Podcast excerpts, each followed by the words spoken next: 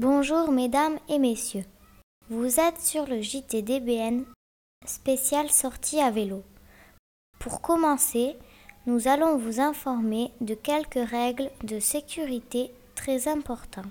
Le jeudi 27 avril 2006, nous sommes allés à Sort de l'Abbaye en vélo.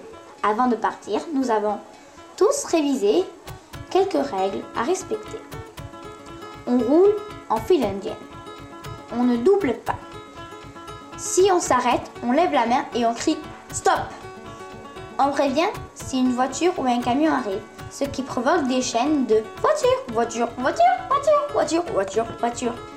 On garde le casque sur la tête. Et surtout, on doit disposer d'un vélo en bon état. Nous avons une petite interview qui vous fera comprendre cette magnifique journée. Est-ce que la balade à vélo t'a plu?